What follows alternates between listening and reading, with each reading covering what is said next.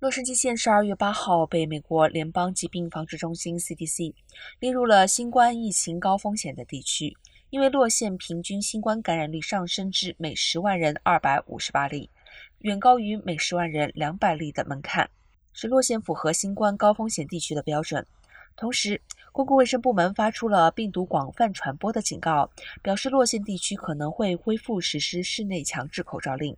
洛县公共卫生局费诺表示，此举不会触发商业活动重回大流行初期的风控模式。